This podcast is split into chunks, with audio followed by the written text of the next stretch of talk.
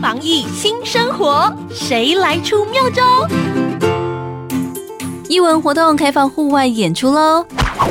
由于台湾疫情趋缓，中央流行疫情指挥中心陈时中部长鼓励民众放轻松，走到户外，享受户外音乐会等艺文活动。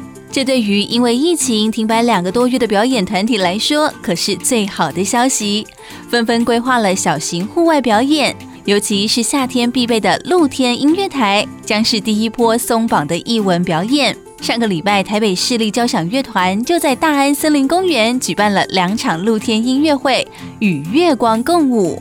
而高雄卫武营拥有大片绿地，五月开始也要举办一系列露天表演，包括在榕树广场举行舞营来跳舞，让民众在保持安全的社交距离下快乐舞动身体。还有其他动静态创意展演也都改到户外举办，让表演团队与观众持续保有对表演的热情与能量。